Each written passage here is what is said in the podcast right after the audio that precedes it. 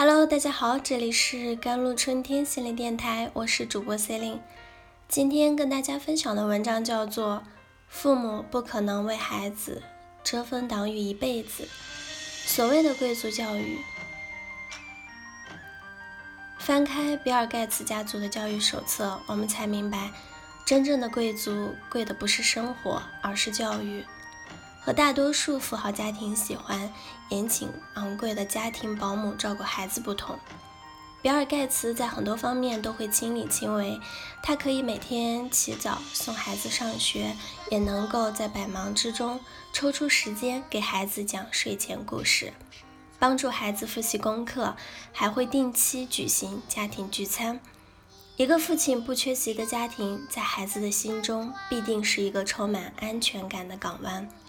在这样的环境中成长，孩子们的身心健康自然能够得到良好的培育。比尔·盖茨是一个慈父，但是他也不失严苛的一面。比尔·盖茨曾在《今日秀》中向主持人谈及自己和孩子订立的一条家庭规则：我们家把十三岁定为得到手机的年限，即便儿女后来向他抱怨其他孩子都有手机，我是唯一一个没有手机的人。这令人尴尬，他也没有丝毫的松口，甚至于在家中的闲暇时间，孩子们也要在规定的时限内才能使用电脑上网。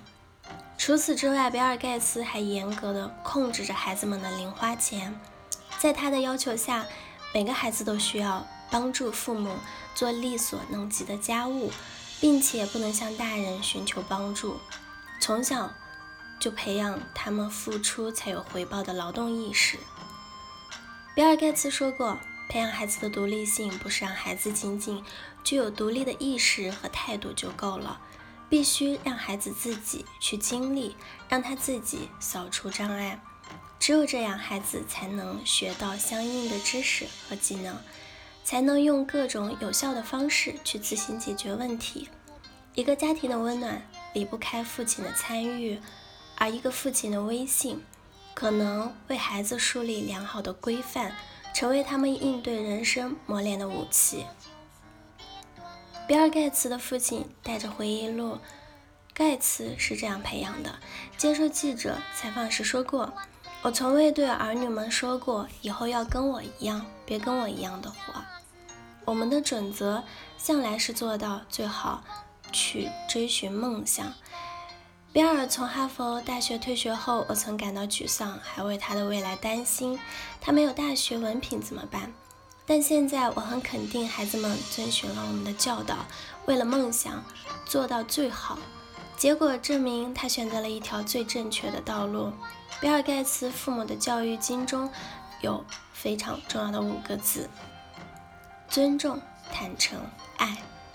比尔盖茨当年从哈佛退学，对于一般的父母来说肯定是难以接受的，但是比尔盖茨的父母却最终选择尊重儿子的决定，这是为人父母者的眼光和格局。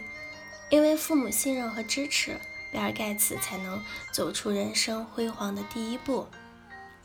同样，当比尔盖茨成为父亲以后，他也继续发扬着父母的教育理念，从不去干涉孩子们的职业规划。